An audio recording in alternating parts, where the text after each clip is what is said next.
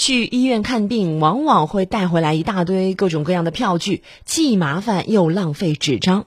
就在最近啊，苏州已经开始了新版的医疗电子票据的试点，这也标志着我们苏州医院开始迈入票据无纸化时代。我们来听广电全媒体记者王子谦的报道。昨天到吴江里里中心卫生院就诊的患者陈老伯交费以后，却并没有拿到发票，只有一个二维码。那怎么会发票没有？现在用这个了？他说，哎，现在就要开始用这个了。只要用手机扫描二维码，一张彩色的发票就会在掌中显现。医院工作人员介绍，如果要报销，也可以把发票发送给财务人员，存放在手机里也不容易丢失。里里中心卫生院副院长董明华：李里中心卫生院开出了苏州市的第一张医疗费用的电子发票。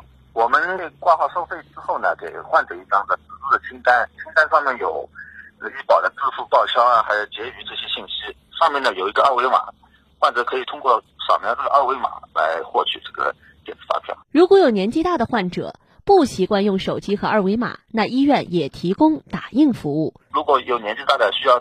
打印中纸质发票的话，门诊一楼有一个志愿者可以为他们帮忙补打发票。下载好以后，就可以通过那个打印机打印出来。然后呢，它上面有一个发票号码，是我们江苏省统一。主要是我们一个是节约纸张吧，像我们这个业务量的话，每天大概六百号人的话。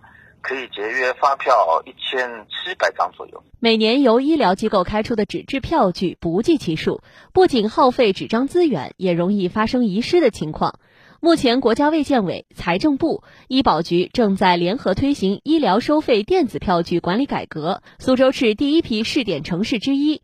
从目前看来，已经可以大大节约患者窗口往返次数和排队时间。值得一提的是，现在有医疗商业保险的市民越来越多。如果是纸质发票，经常会有保险公司的工作人员来医院核实；但如果是电子发票，那因为有特殊的电子防伪码，连核实的功夫也都可以省了。